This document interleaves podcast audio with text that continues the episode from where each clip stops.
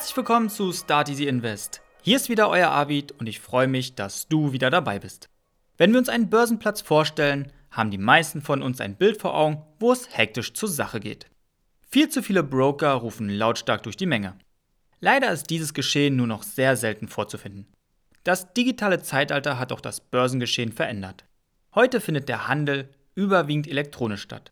Welche Börsenplätze es gibt und wann du am besten einen Handel durchführen solltest, erfährst du in der heutigen Folge.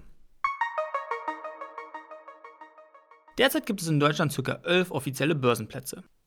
Die sieben Regionalbörsen sind in Frankfurt am Main, Stuttgart, Hamburg, Hannover, Berlin, Düsseldorf und München. Die wichtigste und bekannteste deutsche Börse ist die in Frankfurt am Main. Seit dem 9. September 1585 kann hier gehandelt werden. Sie entwickelte sich vor allem zu einem Hauptort für sichere Staatsanleihen und Fonds, was ihr den Ruf des soliden Frankfurts einbrachte. Vor dem Gebäude stehen die Symbolfiguren der Bulle und der Bär. Der Parketthandel wurde leider 2011 offiziell eingestellt und die Abwicklungen laufen nur noch über die elektronische Handelsplattform Cetra. Mit über 1,4 Millionen Wertpapieren ist die Auswahl einfach riesig. Wenn man den klassischen Parketthandel noch erleben möchte, geht man am besten nach Stuttgart. Die Stuttgarter Börse ist in Deutschland einer der am besten diversifizierten Finanzplätze. Gegenüber den Privatanlegern verspricht diese den kleinsten Spread aller deutschen Börsen anzubieten. Der Spread ist die Differenz zwischen Verkaufskurs und Ankaufskurs. Vielleicht ist es dem einen oder anderen schon aufgefallen, dass man nach einem Wertpapierkauf immer erst ein wenig im Minus ist. Das liegt an dem Spread, welcher auch als Bid-Ask-Spread bzw. Geldbriefspanne bezeichnet wird. Der Briefkurs ist dabei der Verkaufspreis und der Geldkurs der Kaufpreis. Diese Preise unterscheiden sich um ein paar Cent und diese Differenz ist dann der Spread. Unter anderem verdienen die Broker damit ihr Geld. Das elektronische Handelssystem der Stuttgarter Börse nennt sich Citaro. So gut wie jeder Börsenplatz hat seinen eigenen elektronischen Handelsplatz. Zum Beispiel Cetra von der Frankfurter Börse, TradeGate Exchange aus Berlin, GetEx aus München und Quotrix aus Düsseldorf. Seit 1997 gibt es die elektronische Börse Cetra. Cetra steht dabei für Exchange Electronic Trading. Börsentäglich werden mehr als 100 Millionen Transaktionen durchgeführt und nimmt dabei 90 Prozent des deutschen Börsenhandels ein. Neben dem Parketthandel und den jeweiligen elektronischen Börsen gibt es die Lang und Schwarz AG aus Düsseldorf. Diese sind Spezialisten für außerbörslichen Handel. In der letzten Folge hatte ich euch den Broker Trade Republic vorgestellt. Die Transaktionen werden über den Handelsplatz von Lang und Schwarz ausgeführt. Beim außerbörslichen Handel muss man jedoch auf die Gebühren achten. Meistens ist der Spread auch höher als zu den Zeiten, wo die Börsen geöffnet haben. Zu den Börsenzeiten komme ich später noch zu sprechen. In Deutschland haben Börsen einen öffentlichen Auftrag. Sie sollen den Handel, die Transparenz und die Gleichbehandlung der Marktteilnehmer gewährleisten. Durch die automatisierten Handelsplattformen wird ein reibungsloser und ordentlicher Ablauf des Handels sichergestellt. Eine Börse nimmt keinen Einfluss auf den Preis oder der Kursentwicklung von Wertpapieren ein. Bestimmt werden diese nur durch die Einigung zwischen Käufer und Verkäufer. Für die Einhaltung der Regelwerke ist die Börsenaufsicht zuständig. Die Geschäftsführung des jeweiligen Börsenplatzes stellt sicher, dass die Regelungen auch eingehalten werden. Hinzu kommen noch die Wirtschafts- oder Finanzministerien bzw. die Senatsverwaltungen der Bundesländer, welche die Rolle als Aufsichtsbehörde einnehmen. Sie sind für die Überprüfung des ordnungsgemäßen Börsenhandels zuständig. Zu guter Letzt haben wir noch die Handelsüberwachungsstelle, welche ein eigenständiges Börsenorgan ist und vor Ort für die Aufsicht und Überwachung der Preisfeststellungen zuständig ist. Verlassen wir mal den deutschen Raum und betrachten die wichtigsten internationalen Börsen. In jeder europäischen Hauptstadt gibt es eine Börse, die gleichzeitig über den Leitindex, ähnlich wie dem deutschen Aktienindex DAX, die wirtschaftliche Lage des Landes widerspiegelt. Eine weltweit sehr wichtige Börse ist die London Stock Exchange. Die Geschichte reicht bis ins Jahr 1698 zurück. Sie ist eine der ältesten Börsen überhaupt und wurde nach dem Ersten Weltkrieg von der New Yorker Börse als größte Börse der Welt abgelöst. Durch den Ausstieg aus der Europäischen Union verliert London nun auch den Titel Finanzzentrum der EU. Diesen neuen Titel wird mit aller Voraussicht Paris bekommen. An dem Umzug hängen zudem um die 100.000 Arbeitsplätze dran. Dennoch kann man an der London Stock Exchange Aktien von mehr als 3000 Unternehmen aus 70 Ländern zugreifen. Zum Vergleich, auf Cetra von der Frankfurter Börse sind rund 1200 deutsche und internationale Aktien handelbar. Der bedeutendste britische Leitindex ist der Financial Times Stock Exchange, kurz FTSE 100. Dieser bildet die Kursentwicklung der 100 größten und umsatzstärksten Unternehmen an der Londoner Stock Exchange nach. Blicken wir mal auf den asiatischen Markt. Die größte und älteste ist die Tokyo Stock Exchange. Es notieren über 3500 Unternehmen mit einem Gesamtwert von über 5,6 Billionen Dollar. Seit dem Crash 1990 hat sie jedoch ihre Herrschaft an China verloren. Vorausgegangen war eine Immobilien- und Bankenblase und Japan fiel daraufhin in eine Rezession. Die japanische Wirtschaft erholt sich zum Teil immer noch von den Auswirkungen. Der japanische Leitindex ist der Nikkei 225. Die Shanghai Stock Exchange ist die jüngste und wichtigste Börse auf dem chinesischen Festland. Mittlerweile hat sich der Börsenplatz zu dem Hotspot der Aktienmärkte in Asien entwickelt. Der Aktienindex von der Shanghai Stock Exchange trägt den Namen SSE Composite Index und beinhaltet rund alle 1500 Unternehmen, die dort gelistet sind. Unterteilt werden die Aktien nach A und B. A-Aktien werden in der Volkswährung gehandelt und sind für ausländische Investoren nicht zugänglich wohingegen die B-Aktien in der Währung US-Dollar gehandelt wird und für ausländische Investoren demzufolge zugänglich sind. Ende des 19. Jahrhunderts wurde die Börse in Hongkong durch die Briten gegründet. Für viele Jahre war die Hongkong Stock Exchange für Investoren aus dem Rest der Welt die einzige Möglichkeit, in chinesische Aktien zu investieren. Mit über 2000 notierten Unternehmen zählt sie ebenfalls zu den wichtigsten Börsen weltweit.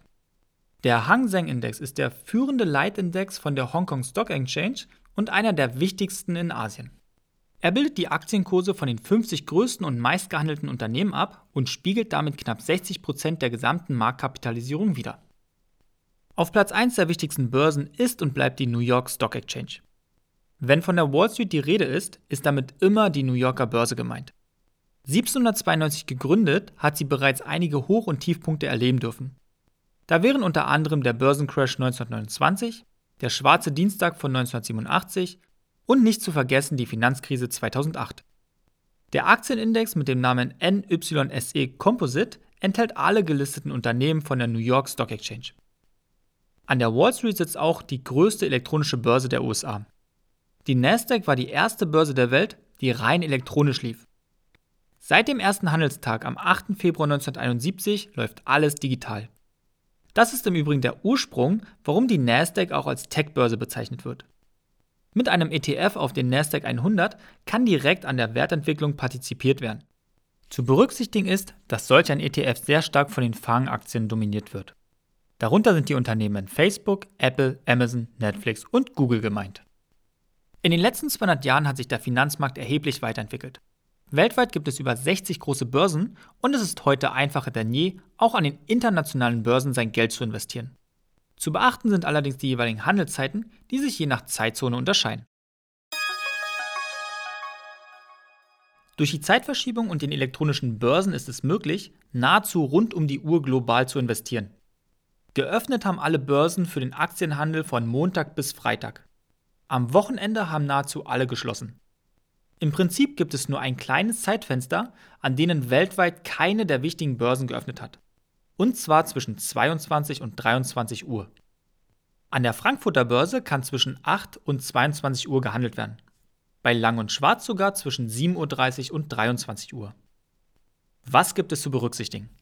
Den besten Preis erhältst du während der Öffnungszeit von Cetra zwischen 9 Uhr und 17.30 Uhr. Innerhalb dieses Zeitfensters sind die Spreadpreise geringer als außerhalb. Zur Erinnerung, der Spread ist die Differenz zwischen Verkaufskurs und Ankaufskurs. Außerbörslich ist der Spread größer und du zahlst pro Aktie etwas mehr. Bei einer geringen Anzahl kann es vernachlässigt werden, wohingegen bei einer größeren Anzahl es sich auszahlen kann, bis zum nächsten Handelstag zu warten. Für den Fall, dass du amerikanische Wertpapiere kaufen möchtest, empfehle ich dir, diese zwischen 15.30 Uhr und 17.30 Uhr zu kaufen. In diesem Zeitfenster hat nicht nur Cetra geöffnet, sondern auch die New York Stock Exchange.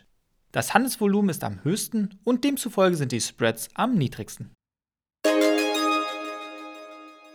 Heute betrachten wir den japanischen Aktienmarkt.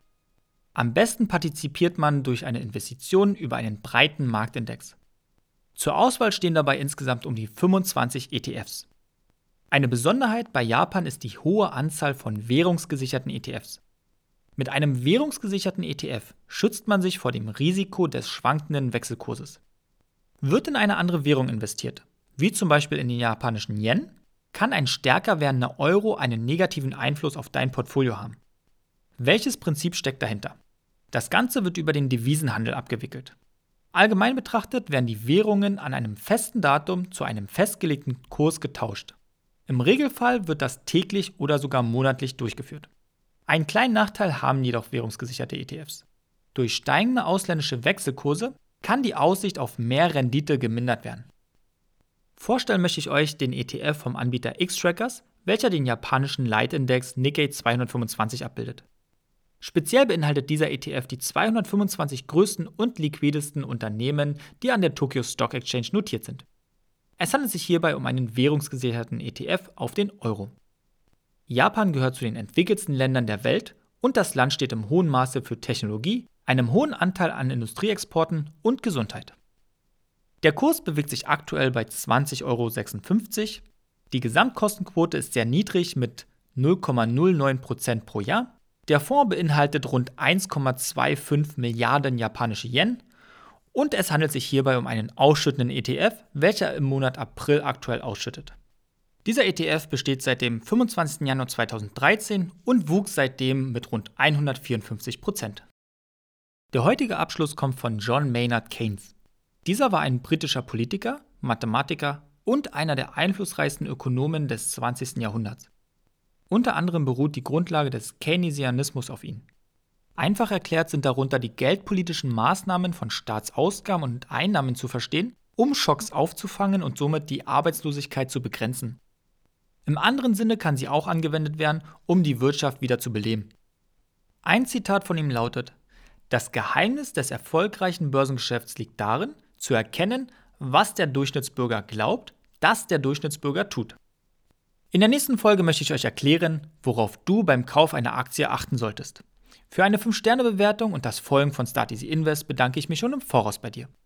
Die Inhalte gibt es wie immer im Laufe der Woche auf Instagram.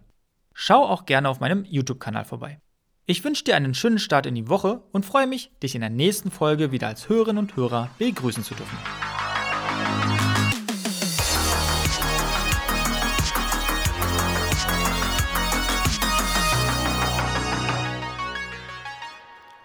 Risikohinweis. Die vorgestellten Finanzprodukte stellen keine Handlungsempfehlung oder Anlageberatung dar. Der Vortragende und Start Easy Invest haften nicht für entstandene Verluste. Dein Geld, deine Gedanken, deine Entscheidung